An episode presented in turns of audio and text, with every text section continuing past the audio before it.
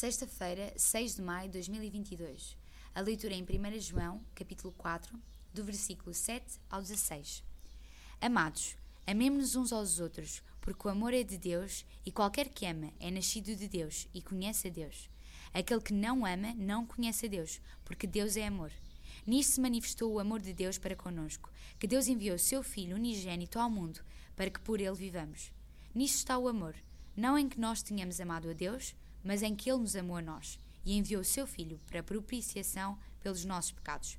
Amados, se Deus assim nos amou, também nós devemos amar uns aos outros. Ninguém jamais viu a Deus. Se nos amamos uns aos outros, Deus está em nós e em nós é perfeito o seu amor. Nisto conhecemos que estamos nele e ele em nós, pois que nos deu do seu Espírito. E vimos e testificamos que o Pai enviou o seu Filho para Salvador do mundo.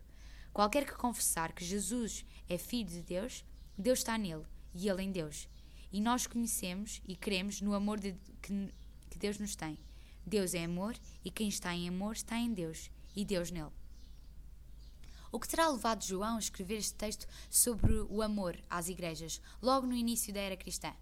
Certamente não seria necessário apelar a que os crentes se amassem uns aos outros se isto já acontecesse naturalmente. Se João sentiu a necessidade de alertar os crentes a que se amassem uns aos outros, é porque as igrejas não estavam a demonstrar este amor tão desejado pelo apóstolo.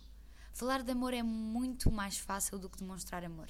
Contudo, foi este apóstolo que instou e insta hoje a igreja a não amar de palavra, mas de verdade, com ações.